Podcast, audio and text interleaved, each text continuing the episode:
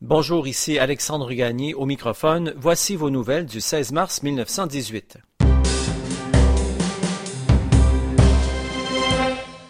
L'inquiétude grandit sur le risque d'une famine au pays, conséquence de la guerre qui s'éternise et du manque de pain qui touche plusieurs États.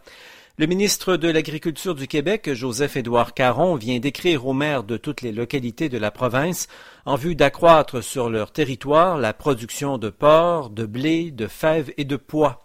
Le ministre affirme, et je cite, la production des vivres allant en décroissant et la consommation en augmentant, nous allons tous inévitablement à la famine.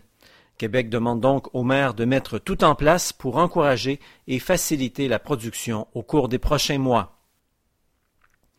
Sur le front de la guerre, les troupes canadiennes qui sont dans la région de Lens, dans le nord de la France, ont repoussé une avancée ennemie en prenant d'assaut les tranchées allemandes. Quatorze hommes ont été faits prisonniers selon le dernier communiqué officiel des autorités.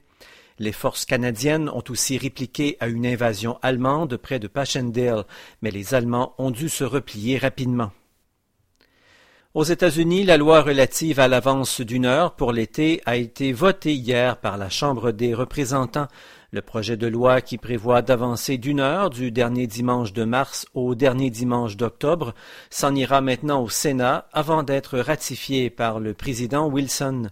On ne sait pas encore si le Canada va suivre cette mesure, mais des discussions sont en cours à Ottawa sur la question. À Montréal, le maire sortant, Médéric Martin, va poursuivre le journal La Presse pour diffamation et réclame une somme de trente mille dollars à titre de dommages-intérêts. Le torchon brûle depuis quelque temps entre la presse et le maire. Le journal a sévèrement critiqué le travail et l'attitude du premier magistrat. Le dernier élément en date est à l'origine de cette poursuite d'ailleurs, et ce reportage d'hier dans la presse faisant état de la randonnée en voiture du maire sur la rue Mont-Royal et sa conduite erratique où le maire aurait roulé sur le trottoir et presque heurté des piétons. Le maire Martin a confié ce dossier à son avocat, maître Peter Berkovitch. Une partie de la province a été paralysée hier par une forte et terrible tempête de neige. Tous les trains ont été en retard. Celui parti du lac Saint-Jean, qui devait entrer en gare hier matin à Québec, n'est arrivé que hier soir. Le convoi de nuit de Montréal vers Québec est arrivé douze heures en retard. Même situation avec le train en provenance des Maritimes. Un chasse-neige du réseau ferroviaire a aussi déraillé à la hauteur de Loretteville. Partout, la visibilité était nulle en raison des fortes rafales de vent. À Sherbrooke, on est toujours sans nouvelles du petit Gaston Choquette, âgé de 14 ans, qui est porté disparu depuis le 19 février. L'enfant, fils d'un marchand de chaussures bien connu dans cette ville, n'a pas été revu depuis cette date et sa disparition demeure un mystère.